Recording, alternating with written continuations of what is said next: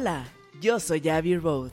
Bienvenidos a Soy, un podcast donde exploraremos temas de espiritualidad, conciencia, reflexión, meditación y sobre todo un espacio para que puedas encontrar en ti esa mejor versión que está esperando ser descubierta. Soy un espacio para ser.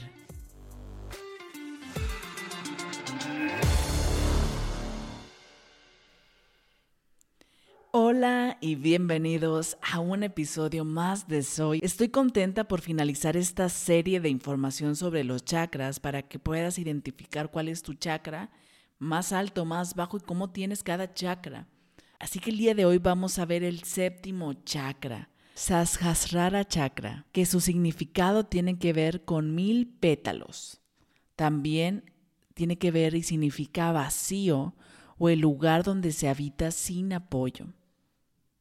Su sonido es el famoso y muy conocido Om. Este chakra está ubicado en lo más alto de la coronilla. Su arquetipo obviamente es el iluminado. Este chakra es donde se encuentra el ser, es donde experimentamos unión.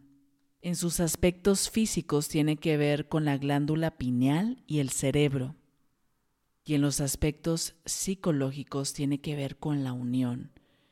Normalmente, cuando tenemos problemas o tenemos enfermedades, se dice que es porque estamos separados de lo que es real, de lo que es verdadero.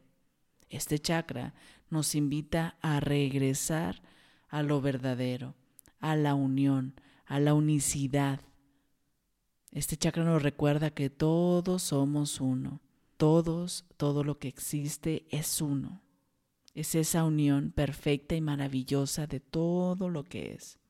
Entonces cuando este chakra está en equilibrio, cuando llegamos y trabajamos desde el chakra 1 hasta llegar al 7, es donde regresamos completamente al ser, a lo verdadero, aquel lugar donde no existen divisiones de ningún tipo, donde todo es uno, donde está la paz, donde está el amor, donde todo simplemente es. Este chakra no es como que puedas empezar a trabajarlo sin haber trabajado todos los demás, porque este es como la culminación.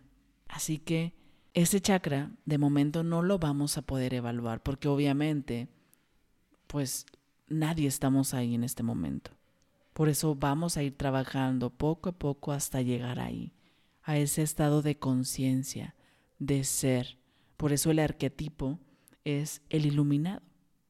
Y podemos identificar a todos los grandes maestros de la historia, como por ejemplo Jesús, Buda, entre otros, entre muchos que han estado, que han seguido un camino hasta llegar ahí.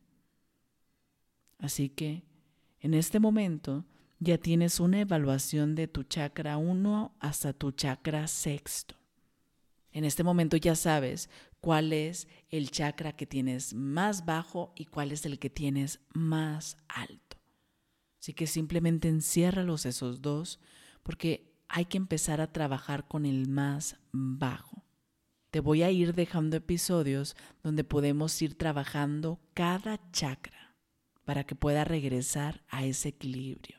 Pero no se trata de que hagas uno por uno, sino que trabajes primero el que tienes más bajo ya que tengas ese chakra en equilibrio, ¿y cómo te vas a dar en equilibrio? Porque en cada episodio te di ejemplo de lo que es estar en desequilibrio y en equilibrio de cada chakra.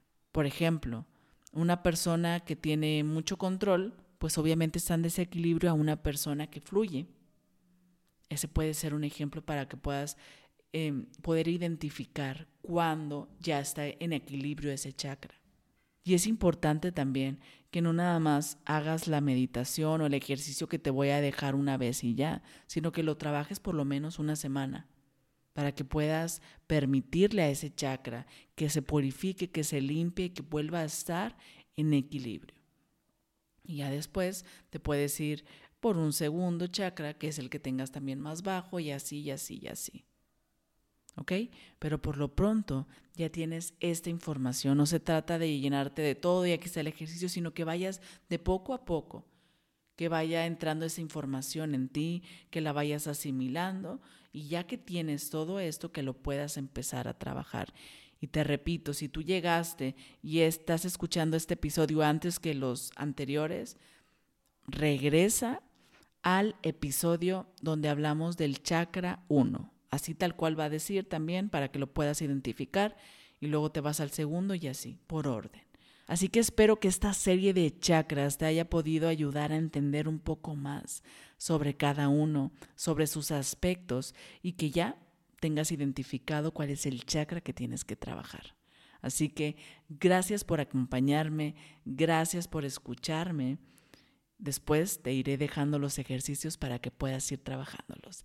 Así que ayúdame a compartir para llegar a más personas y seguir compartiendo juntos luz, conciencia y amor. Yo soy Javi Road, nos escuchamos en el siguiente episodio. Bye bye.